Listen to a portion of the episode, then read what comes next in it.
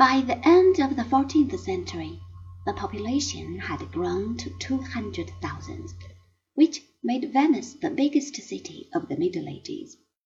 The people were without influence upon the government, which was the private affair of a small number of rich merchant families.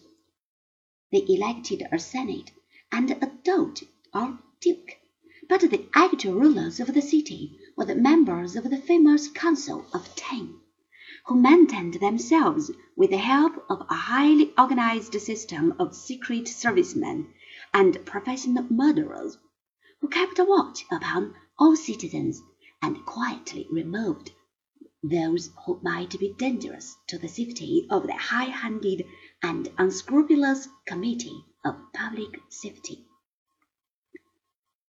The other extreme of government, a democracy of very turbulent habit, was to be found in Florence. This city controlled the main road from northern Europe to Rome, and used the money which it had derived from this fortunate economic position to engage in manufacturing. The Florentines tried to follow the examples of Athens. Noblemen, priests, and members of the guilds all took part in the discussions of civic affairs. This led to great civic upheaval. People were forever being divided into political parties, and these parties fought each other with intense bitterness and exiled their enemies and confiscated their possessions as soon as they had gained a victory in the council. After several centuries of this rule by organized mobs, the inevitable happened. A powerful family made itself master of the city and governed the town and the surrounding country after the fashion of the old Greek tyrants. They were called the Medici. The earliest Medici had been physicians. Medicus is Latin for physician, hence that name, but later they had turned banker. Their banks and their pawn shops were to be found in all the more important centers of trade.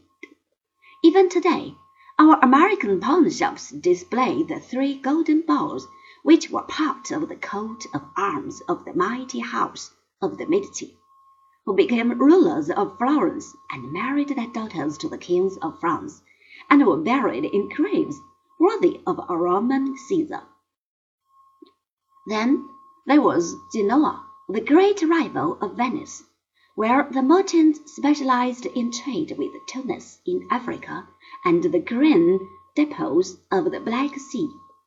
Then there were more than two hundred other cities, some large and some small, each a perfect commercial unit, all of them fighting their neighbors and rivals with the undying hatred of neighbors who are depriving each other of their profits.